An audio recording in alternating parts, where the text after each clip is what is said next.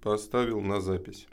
Великолепно. То есть я гарантированно сейчас буду ржать. Булочки закончились, остались цветочки. Мне у вас только свет не нравится, а так остальное это можно и жить. Вы это самое, у вас вот есть консультант недорогой, бесплатно вернее. Можно же спросить. Ну что, ты готов начать? Все, что надо. А ты будешь анекдот рассказывать?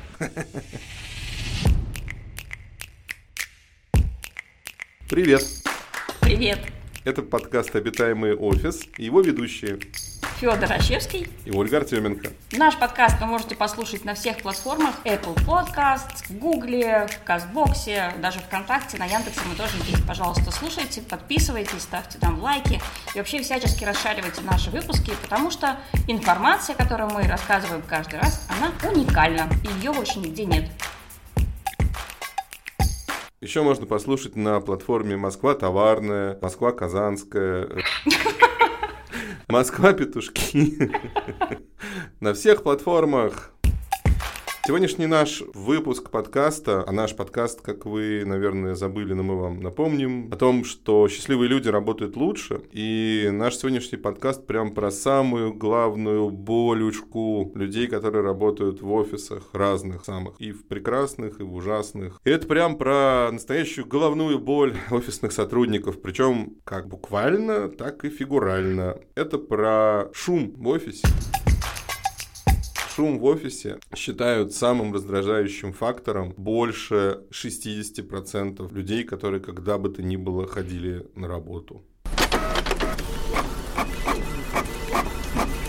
Тебя раздражал шум на работе? Меня раздражал не только шум на работе, меня раздражало все, что не давало мне сосредоточиться. А это еще люди, которые рядом могли болтать, люди, которые рядом могли выпивать, и люди, которые рядом могли просто ругаться. Ну, то есть тебя раздражали люди, а не шум, я понял. Еще шум, который они создавали, конечно, тоже. Насчет традиционного, кстати, анекдота. Мужик приходит домой, собирается ложиться спать, там же час ночи, и вдруг такой удар в стену, бум! Он э, думает, ну ладно, бывает. Через 10 минут опять бум! Думает, ну что ж такое, непонятно. И все, и тишина. Ну уже сна никакого, мужик, значит, лежит, мучается.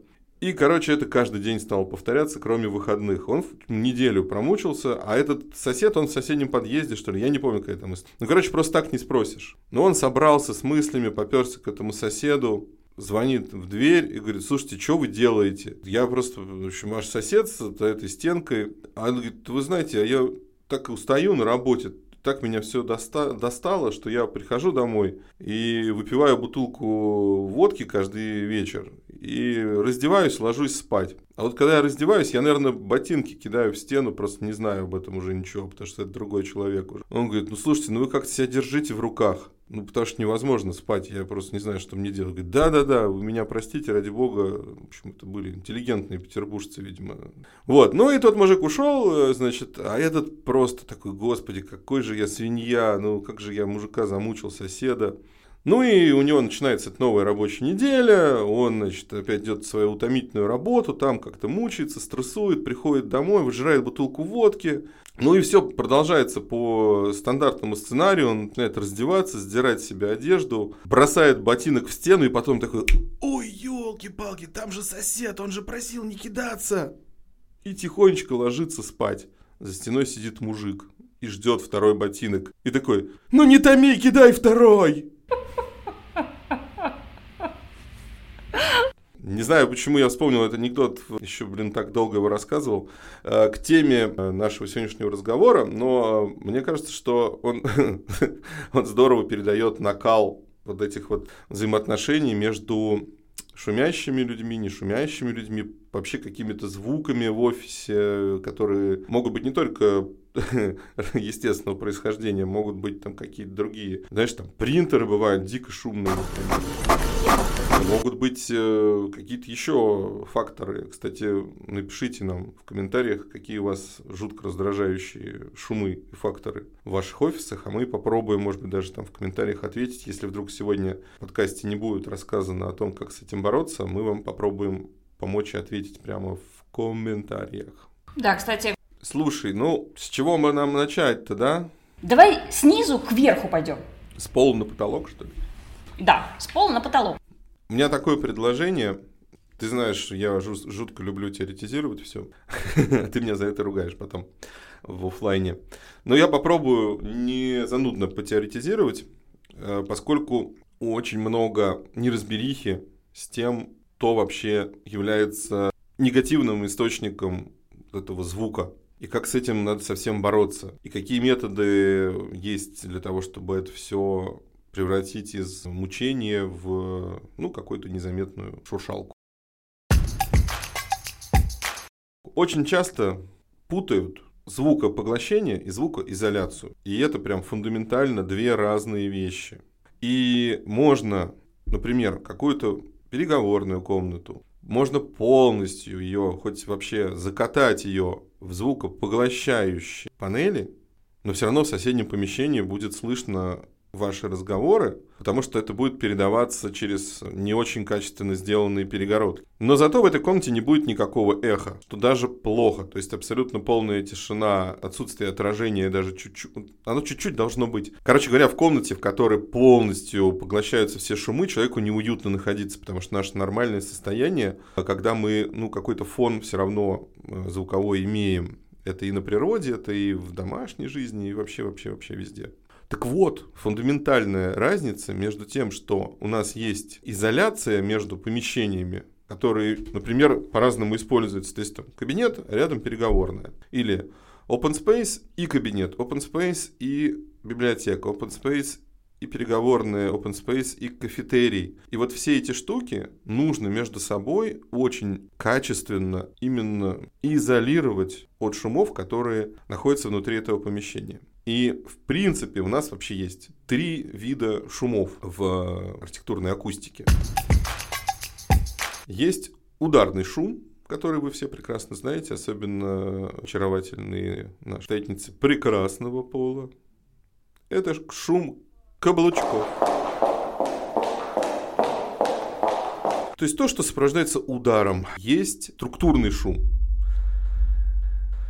Это наиболее, наверное, редкий, хотя наиболее вредный и наиболее сложно победимый в строительстве шум. Это шум, который передается по конструкциям здания. То есть, например, это прям наш вот живой кейс. В одном бизнес-центре VIP-этаж хотели, естественно, разместить на самом последнем этаже всего здания, на высоком, чтобы был высоко сижу, далеко гляжу руководителей, в общем, все было прекрасно.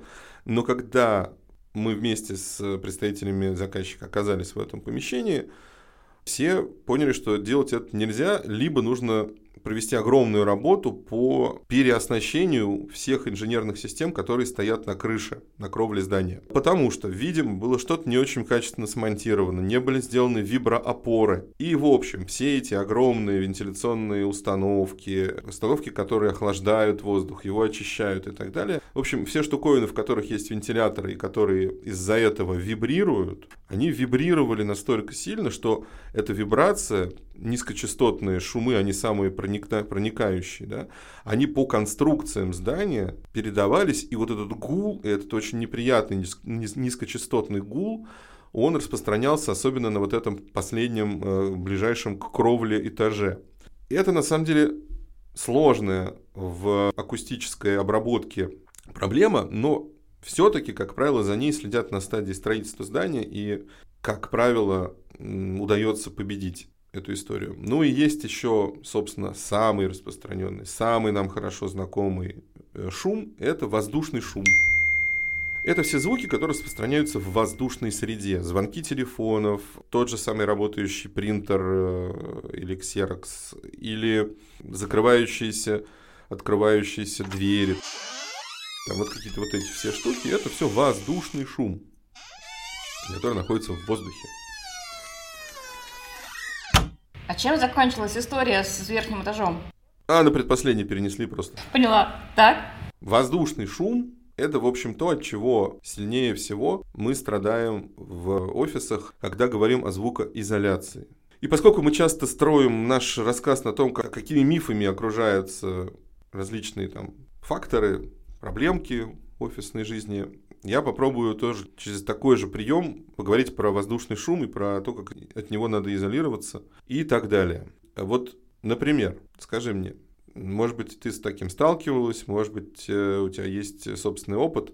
Вот если у нас в открытом офисном пространстве сидят несколько отделов. Ну, такие отделы, как мы обсуждали, не очень крупные, там, до 20 человек, например. Если между ними поставить перегородку, Так.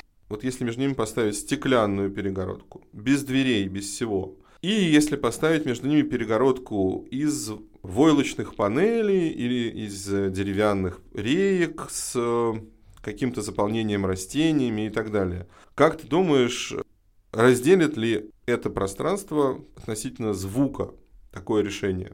И какое лучше? Вот такой интерактив. Я думаю, что речь с вмонтированными туда растениями, так как там есть и земля, и горшки, и, предполагаю, еще и рейки будут тоже чем-то покрыты, то они будут лучше поглощать шум из людей, которые сидят с той стороны. А вот со стеклом я не уверена, потому что оно будет все равно сверху и снизу все равно будет звук проходить. Ну, если его, конечно, не, за, не заделать каким-нибудь там... Нет, все равно будет звук проходить. Даже если он будет без дверей. Сто процентов ты права. Это абсолютно бесполезная вещь. И та, и другая. Погоди, погоди. И даже войлочная, про которую ты не ответила, все равно бесполезная. Волочно-то я понимаю, потому что я, когда я приезжаю и сижу в своей купешечке, звук это, это не спасает от того, что кто-то там ходит, э, разговаривает, и, естественно, все слышно. А, погоди, у меня тогда вопрос. Во многих офисных пространствах везде переговорные зачастую э, отгорожены от основного пространства стеклом, да, которое чуть-чуть, да, ну, там, там затемнено, не затемнено, и рейки с растениями используются в большинстве. Я даже не могу вспомнить, где они не используются. Это как? Это прекрасно, что они используются, только они вообще не помогают от, э, от шума в, с точки зрения звукоизоляции. То есть это просто для красоты? Не совсем так. Попробую сейчас объяснить. В общем, это первый миф, который я хочу вместе с тобой помочь разрушить. Если у вас открытое офисное пространство, и у вас там вдоль фасада сидят несколько разных подразделений, если вы между ними поставите стеклянные перегородочки, войлочные перегородочки э, или деревянные рейки с шкафами, мягкими перегородками, цветами, растениями, мхом и чем угодно, звукоизолировать друг от друга эти отделы у вас не получится. Почему? Потому что меньшая по площади поверхность будет ну, каким-то разграничителем, но поверхность, которая будет выходить, скажем, к проходу, она все равно останется открытой. А звук это как вода, он проникает в любую щель. То есть для того, чтобы полностью какой-то отдел звукоизолировать, нужно построить ему комнатку. И это еще пол истории. Стеклянная перегородка, ты совершенно права, она будет отражать звук, то есть звук внутри каждого из этих отсеков, отдельчиков станет звонче, потому что есть оконное стекло, есть еще появляются два стекла. И если у нас в этом пространстве будет мало мягких материалов, то там будет находиться гораздо менее комфортно, чем если бы даже вообще не было этого разделения. Это разделение нужно для того, чтобы создать те самые вилледжи или э, трайбы, вот такие вот ма- маленькие племенные зоны. Но разделять их нужно для того, чтобы там в этом каждом пространстве было акустически более комфортно, мягкими перегородками или перегородками с растениями или перегородками с войлочными э, наполнителями и так далее, так далее, так далее. Но здесь вылезает другая проблема. Людям свойственно, если они не видят другого персонажа, скажем, своего жизненного цикла, они теряют некое ощущение, что я кому-то могу помешать. Это проверенная достаточно давно история, она как раз проверялась на офисных пространствах. Если люди видели тех людей, которых они могут побеспокоить, они вели себя тише и спокойнее. То есть мы по факту получаем ситуацию, в которой даже защитив это пространство вроде бы звукопоглощающими внимание материалами типа мха, там, войлока и прочего, прочего, мы визуально отсекаем людей, если это совсем глухое, да, если эта перегородка совсем глухая, мы визуально отсекаем, и люди начинают себя вести так, как будто они в этом пространстве, вот они только и есть, вот эта вот группа из там 18-16 человек. И, соответственно, их культура меняется на, там сказать, более такую обособленную, да, а когда люди видят других людей, например, ну, того, кто сидит и сейчас там, знаешь, держась за голову, что-то какие-то цифры считает или что-то делает, ну, в общем-то, воспитанный человек задумается, стоит ли громко говорить или все-таки приглушить свою громкость. Здесь вообще очень много вещей, завязанных на культуру. И в больших компаниях я знаю, что во многих компаниях есть некоторые, так сказать, там, поведенческие тренинги даже. Например, мы никогда не включаем звук телефонов мобильных в офисе находясь, что это такая зона без рингтонов, рингтон-free zone. Ну и прочие-прочие вещи. То есть в открытом зонированном офисном пространстве должно быть просто много возможностей быстро уединиться, если у тебя там телефонный звонок какой-то. Об этом мы говорили не раз уже. А остальные все поверхности и решения, они должны заниматься комфортом, акустическим комфортом. То есть там должно находиться удобно и приятно с точки зрения просто обычного разговора, обычного говорения. И тут мы переходим к тому, что, собственно, является главным врагом для, для всех этих материалов, которые применяются для звукопоглощения. И зачем вообще звук поглощать? Это такая штука, вот подумай, если ты, в, наверняка ты была в какой-нибудь пустой квартире или пустом каком-то пространстве, если ты говоришь, ты свой голос слышишь, как будто бы он со всех сторон к тебе возвращается. Это явление, которое в просторечии называется эхо, а, а в архитектурной акустике называется реверберация. И реверберация снижает разборчивость речи. То есть в тех помещениях, где нам нужно, чтобы речь была разборчива, например, это переговорные комнаты, это кабинеты, где может там какое-то совещание произойти, это может быть какое-то общественное пространство, офис, это может быть кафетерий. Нам важно, чтобы было понятно, да, о чем, собственно, выступающий, например, говорит. Да. Поэтому нужно реверберацию, то есть отражение от твердых поверхностей максимально сократить. И для этого, собственно, и применяются всем знакомые акустические всякие потолки. Вот там, многие в офисах видели модульный потолок, который такая сеточка олдскульная 60 на 60. На самом деле этих модульных потолков великое множество, и они прекрасны, и есть совершенно экономически обоснованные решения не только 60 60 на 60, поэтому просто к ним нужно подходить. Они как бы стали неким нарицательным скучного, унылого офиса, но просто нужно осознанно и умело с этим работать. Вот это самый, самый пожалуй, известный вариант звука поглощающих материалов. Например, я помню о том, что в том же Джуме э, в рабочих зонах с потолка свисают такие, я даже не знаю, с чего они сделаны, но они просто огромными, не назвать пластами, а это прям материал? У этого есть научное название. Ага. И как это называется? Это называется акустический баффл. Баффл. Вот они, оказывается, какие. И они тоже бывают разные. Можно назвать их балками акустическими. Да, это штука из того же ровно материала. Это как раз, знаешь, это здоровая эволюция вот этих вот 60 э, на 60 панелечек в металлической сеточке. Это акустические бафлы. Чем они крутые? Они, во-первых, имеют на квадратный метр, если мы представим себе квадратный метр панелей 60 на 60 и квадратный метр, заполненный вот этими бафлами, то площадь поверхности этих бафлов будет в разы превышать площадь плоского потолка. Да? Соответственно, у нас появляется очень много поверхности, очень много пор, в которые попадает звуковая волна, и там уже не может выйти обратно, то есть, собственно, не, не возникает того самого явления реверберации. И плюс к этому еще эти бафлы создают ребристую структуру. То есть они ломают звуковую волну, Конечно, которую... конечно. Это звуковая волна, попадая, знаешь, как в старой компьютерной игре, когда такой шарик, помнишь, летает, я забыл, как она называется. Да, да, да. Короче, да. шарик куда-нибудь залетает, где много э, вот этих кирпичиков, и там начинает вот то же самое происходит со звуковой волной. Она попадая, звук воздушный шум распространяется сразу во все стороны. Ну, он там направлен, конечно, даже говоришь куда-то в одну сторону, у тебя же звук из глотки вылетает в каком-то направлении, но в принципе он распространяется вокруг нас. И вверх в том числе сильно. И, в общем, звук там начинает в этих самых бафлах бродить. И получается, что гораздо более эффективно решается вопрос э, звукопоглощения. Особенно на фоне бетона, на фоне там, металлических каких-то конструкций, на фоне э, инженерных систем, мы убиваем этим двух зайцев. Визуально мы перекрываем, поскольку это ну, некий пласт ребристых ребристая поверхность нас зрением воспринимается по-другому, нежели плоскость. Да? Мы за этой ребристой поверхностью не видим, какие там инженерные системы, если только специально в это долго не всматриваемся. И вторая история, мы оставляем возможность оставить более высокий потолок и делать эту звукопоглощающую технологию, применять ее ровно там, где она нужна, то есть над тем, где есть источники звука, а не зашить все тотально одним слоем плит из каменной ваты. Это все, кстати, делается из каменной ваты. Смотришь, такая штука, каменная вата.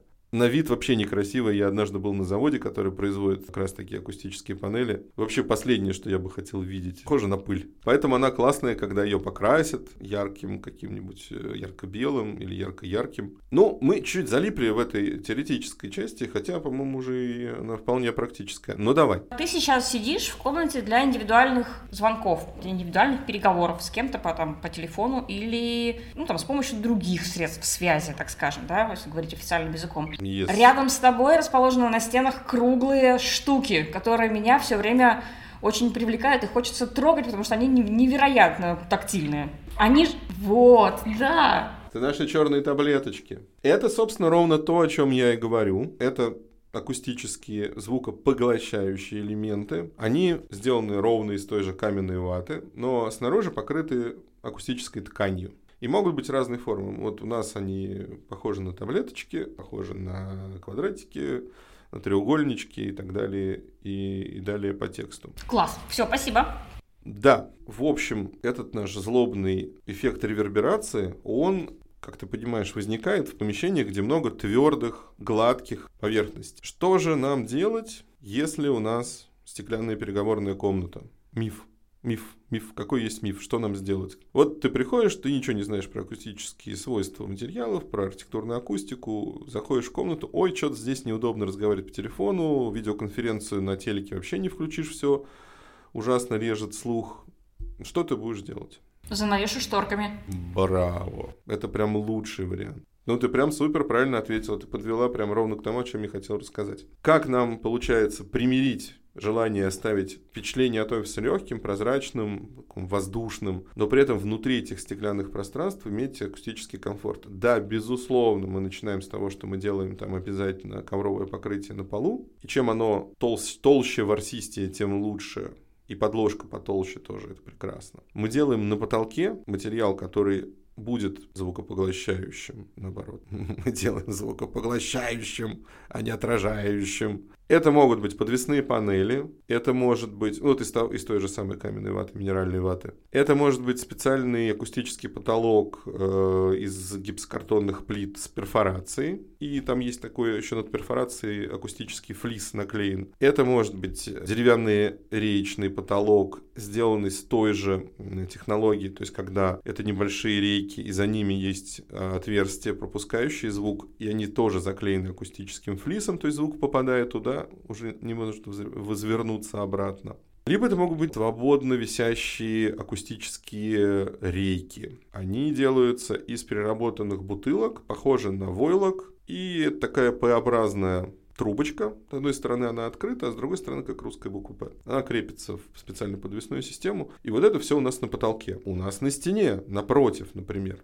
источника звука, это может быть телевизор, да, или как конференц-система. На стене за ним лучше сделать какую-то акустическую подготовку или из войлочных панелей, или еще из чего-то. И на стене напротив, куда пойдет звук. Потому что звук в телевизионном приемнике, он же распространяется как бы из-под картинки. Динамики бывают распущены спереди, но есть динамики, которые расположены еще внутри. Чтобы вот они в стену не били, нужно тоже сделать ну, некоторые усилия. И, конечно, стекло, которое у нас выполняет роль ограждающей конструкции, нужно специальной шторой, не горючей и акустической, занавесить. Ты была тут абсолютно права. Давай немножко отойдем просто от материалов, и я в двух словах расскажу про конструкции. Вот как там сделать так, чтобы наша стеклянная комнатка, это может быть кабинет руководителя, это может быть переговорная комната или комната вот для таких э, видеозвонков, аудио-видеозвонков, в которой я сейчас сижу. Что нам делать, чтобы она была действительно функциональной? Нет идей, да? Знаешь, что вообще самый лучший звукоизолирующий материал какой? Ну, вещество.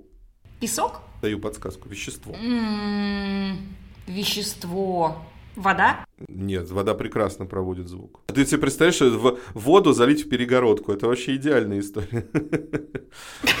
Смотри, лучшим звукоизолирующим веществом является воздух. Как ни странно. О, у тебя прекрасно удивленные брови вскинулись. Я, я бы даже это, в эту сторону я бы даже не думала никогда. То есть воздух я бы назвала там самым последним.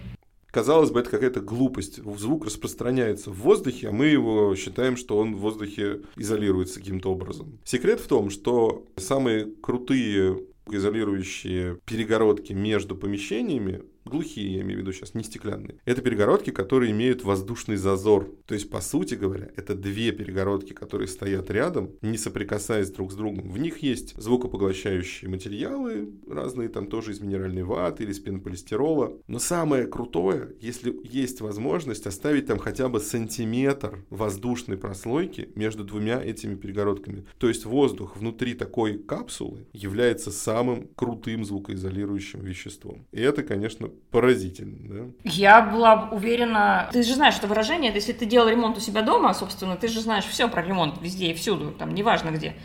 И я просто... Это мои, да, это мои любимцы. Я сама себе никогда не, не пыталась звукоизолировать свою квартиру. Но куча друзей говорила, что чем больше ты, они вкладывали в стены и зашивали, пытаясь э, убрать звук, да, они-то как раз думали о том, что чем больше они звукоизолируют, тем меньше они будут слышать соседей, что я теперь понимаю, что это совершенно неправильный какой-то был план. И все штуки, которые они использовали для того, чтобы э, как- как-то добиваться этого результата, наоборот, там никакой воздушной прослойки даже речи не шло. Просто чем плотнее, тем лучше. Это отчасти неправильно, отчасти правильно. На самом деле, поясняю, можно очень утяжелить конструкцию, прям очень сильно сделать ее очень тяжелой. И тогда звуковая волна ее не преодолеет. Но для этого нужно произвести неимоверные усилия. Ну, то есть они несопоставимы с э, затратами помещения, да, в обычных в обычной ситуации офиса или домашней ситуации. Поэтому этим не занимаются. Утяжеляют обычно, ну, делают достаточно тяжелыми перекрытия как раз, чтобы как раз от ударного шума защититься, да, чтобы колебания от удара не расходились по всей структуре здания и ударный шум не превращался в структурный. Вот там есть смысл утяжелять конструкцию, потому что это еще влияет на там, несущую способность. Ну, в общем, короче, это все становится прочным, как бы. Со звукоизоляцией есть важный подход. Нужно звукоизолировать с той стороны, где идет звуковое воздействие сильное. То есть тем, там, где оно сильнее, оттуда и надо звукоизолировать. То есть если у вас шум от соседей, надо соседей звукоизолировать в их квартире, а не вас. Можно и вас тоже. Там есть специальные, есть специальные мембраны, которые можно наклеить на стену и рядом со стеной, вот опять же с сантиметровым зазором, построить акустическую перегородку. И тогда, ну, вы сильно улучшите себе жизнь. Это правда. Вы потеряете немножко площади своей бесценной квартиры, но или там офиса, но да, вы улучшите сильно жизнь. Но именно источник шума надо звукоизолировать, а не соседа по источнику. Еще немножечко про офисные помещения. Мы уже начали про переговорные, давай про них продолжу рассказывать. Вот вы в такие молодцы, вы все сделали, как я говорил. Ты повесила прекрасные шторы, звукопоглощающие и тролливали. А все равно все слышно из соседнего помещения. Ну, правильно, потому что мы же боролись с реверберацией, да? А пока строили, забыли, что под перегородкой стеклянной, которая идет, которая ограничивает, собственно, нашу переговорную, под этой стеклянной перегородкой не сделана специальная такая акустическая преграда. Или за потолком между двумя переговорными решили не дошивать доверху гипсокартоном, а так каркасик оставили, там, где видно, прикрутили гипсокартон. И, естественно, между этими помещениями, а там же проходят различные вентиляции, тролливали, и между этими помещениями просто звук гуляет, как у себя дома. Это называется сэкономили? Это называется сэкономили или просто не подумали. Это ж, ну, знаешь, смотри, это есть такая страшная ошибка. Если не видно, можно не доделывать. Это вот, как, знаешь, это обои за шкафом клеить не будем. Ну, там же не видно. А потом шкаф переставили, ой, мама. Или там, а давайте плитку под, под кухней не будем класть, но там же не видно. Ну, вот то же самое. Логика такая же. Она такая, не знаю, ну, бездумная какая-то такая. Экономия в копейке, проблем на миллионы. Так вот, Обязательно. Все ваши перегородки, и глухие, гипсокартонные особенно, они должны быть от перекрытия до перекрытия. А стеклянные должны быть, если они стоят на фальшполу, под ними должен быть акустический барьер, и над ними должна быть тоже перегородка, такая же полноценная, э, с звукоизоляцией и так далее, и так далее. Вопрос снова. Скажи мне, пожалуйста, в твоей стеклянной перегородке есть самый главный друг и самый главный враг. Что это такое? Черт возьми, да что ж такое-то? Крепление? Не, это не то вообще. Не. Самый главный враг, потому что ее невозможно закрыть. Это одно и то же, одна и та же вещь. Это друг и враг, одна и та же вещь. Не ручки и не ножки. Дверь. Дверь целиком это твой самый главный друг, потому что если бы двери не было, ты не можешь пользоваться этой комнатой. Потому что это самая большая открытая... Ну, по сути дела, это отверстие в твоей безупречной конструкции. И может быть сама перегородка из прекрасного там двухслойного стекла, хорошем каркасе, правильно закреплена, тролливали. А потом в нее ставят такую безрамочную дверь, и звукоизоляционные свойства этой перегородки стремятся к нулю. То есть все усилия, которые были, были потрачены до этого, сводятся к нулю, если поставили неправильную дверь. Да, абсолютно так. Поэтому нужно просто очень внимательно относиться к всем составляющим, всем комплектующим вашей перегородки и к тому, ради чего вы это применяете. Если у вас эта перегородка стеклянная, она просто должна отделить э, зону ресепшн от другой части офиса, где никто не работает рядом. Окей, это может быть безрамная перегородка, это может быть безрамная дверь. Эти Особенно э, часто применяются такие безрамочные перегородки, безрамочные двери э, в торговых центрах, как фасадная стена магазинов, да, потому что ну, не нужно там ничего звукоизолировать. А при этом конструкция выглядит максимально легко, но при этом там такие сантиметровые зазоры. Если же вам нужно, не, в общем, не визуально разделить, а действительно акустически разделить два помещения, то здесь ключевое, решающее значение имеет дверь. Ее сам каркас, все резиночки, все прокладочки. И лучше всего, если у этой двери есть так называемая акустическая гильотина. Она выпадает из нижней части рамы стеклянной двери при том, когда закрывается ручка. Вы, зак... вот вы нажали ручку, эта штука вбирается внутрь рамы. Она не мешает открывать и закрывать дверь. Но как только вы отпустили ручку, выпадает. Это такой резиновый порожек, который дополнительно перекрывает щель, необходимую для того, чтобы дверь просто нормально открывалась в жизни. Вот такая вообще штука. Эти конструкции сейчас предусмотрены везде и во всех офисах, где необходимо э, сохранять внутри звукоизоляцию и снаружи, чтобы звук не попадал. Есть производители, которые выпускают двери, которые уже по умолчанию с этим с резиновыми порожками и со всем прочим, необходимым для нормального функционирования таких подобных. Про по умолчанию, к сожалению, нет. Ага. Это опция. Это доп. опция, но, в принципе, опция, на которой я призываю никогда не экономить, особенно ну, чувствительных помещениях для звукоизоляции. Поэтому Типа, watch your doors, следите за своими дверями. Мне было сейчас так интересно и так прекрасно, что я просто слушала, не отрываясь. Просто вот, вот прям максимальное погружение. Спасибо огромное за эту ценнейшую информацию. Еще у тебя задачка. Давай. Скажи, пожалуйста, вот у тебя есть компания. Так. В ней 100 человек, предположим, работают на одном этаже. И ты даже правильно разместила в пространстве отделы, которые много звонят по телефону, много общаются, много разговаривают в процессе их работы. И они там не рядом с теми, кто тихо обычно работает, сконцентрированно. Но все равно с кем-то-то они граничат. Да, всегда. Все равно с кем-то они будут граничить. И тут, внимание, вопрос. У тебя есть возможность закрыть закрытое помещение одну, один из департаментов. Либо тех, кто очень шумный, либо тех, кто рядом с ними тихий. Кого ты должна закрыть? Я бы закрыла тихих.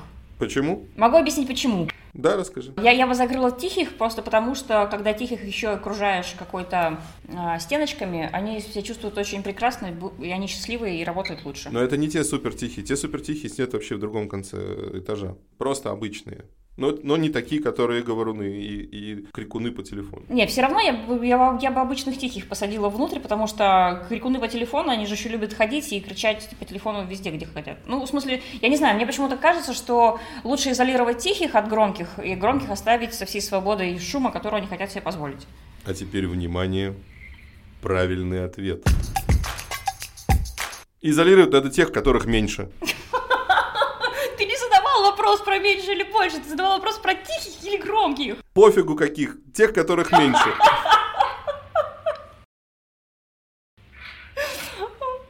Это, это мой любимый вопрос вообще. Это вообще самое лучшее. Это я люблю. Ну, я думал, ты угадаешь. Но ладно, еще, ничего, к десятому эпизоду. Действительно, практика показывает, что исходя из экономических обоснований проекта, поскольку это удорожание, если у вас есть необходимость и возможность изолировать какую-то из структур, которые чувствительны к шуму, изолируйте ту, которая просто меньше. Вот просто в штуках посмотрите, сколько их людей, и, и их там спрячьте либо громких, либо шумных, вообще не важно. Идеальный лайфхак, по-моему, для ведения бизнеса. Встречный вопрос. А, вы в Авконе меньше всего руководящего состава, ну, по, по численности. Но они сидят в открытой зоне. Вас же не изолировали. А мы не чувствительны к шуму.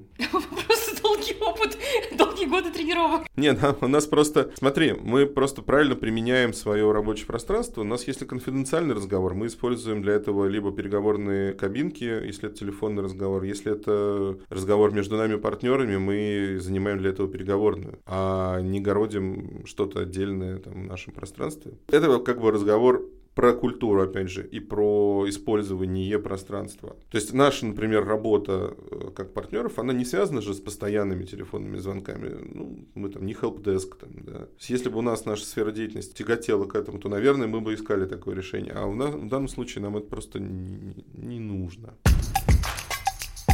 Мы поговорили про материалы, мы проговорили про технологические решения. Мы явно не охватили все там 100% возможных проблем и так далее, но это как раз позволит нам поотвечать на ваши вопросы. И теперь твоя любимая рубрика. Моя любимая рубрика «Что-то на архитектурном». И она тоже будет связана с нашей общей темой. Это сокращение. Так. NRC. Чур не гуглить. Э, NRC — это Noise Reduction Coefficient, то есть это коэффициент, который присваивается материалам и говорит о том, какое уменьшение шума мы можем от них ожидать. И, безусловно, люди, которые сведущие в акустике, поправят э, на переносице очки и скажут, но-но, это все практически бессмысленно, потому что этот коэффициент, он только в определенном диапазоне частот работает. Я им скажу, что да, мы абсолютно правы. Но поскольку это международно признанная система классификации, мы можем ну, на нее плюс-минус как-то опираться. То есть если вы выбираете материалы для переговорной комнаты, для кабинета, для библиотеки, для кафетерия и так далее, и так далее, смотрите на NRC, Noise Reduction коэффициент. Он бывает от нуля до единицы, где единица — это полное поглощение окружающих звуков воздушного шума. Ну, а ноль — это полное отталкивание. И, соответственно, у нас есть материалы, которые от, ну, там, в районе 0,9 единицы — это материалы класса А. Ну, и дальше там э, к нулю стремятся вот, собственно, все буквы A, B, C, D, E, F, GH и так далее. Собственно, на материалах можно посмотреть вот этот вот noise reduction коэффициент и примерно, даже не будучи профессиональным акустиком, прикинуть, какой материал вы будете приобретать.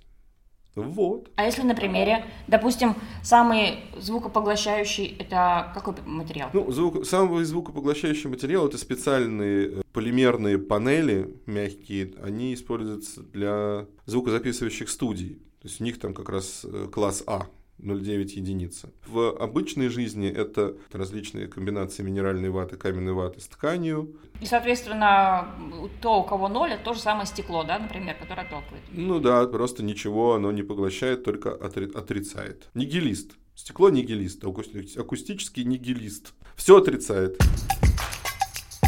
Я сегодня буду очень держать на своими друзьями, которые вбухали бесчисленное количество денег в звукоизоляции своей квартиры. Но хоть зато они могут похвастаться, что ни один звук не уйдет к соседям. Из их квартиры. Они просто, они чудные, они лапочки, они своим соседям устроили полную акустическую радость. Ну, это прекрасно. А. Как тебе идея, да. чтобы в следующий раз поговорить про разделение интровертов и экстравертов и вообще кого нужно защищать больше?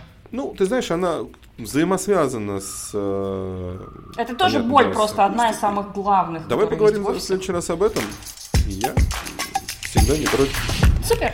Всем спасибо. С вами был подкаст «Обитаемый офис» и его ведущий Ольга Артеменко и Федор Рощевский. До новых встреч. Пока-пока.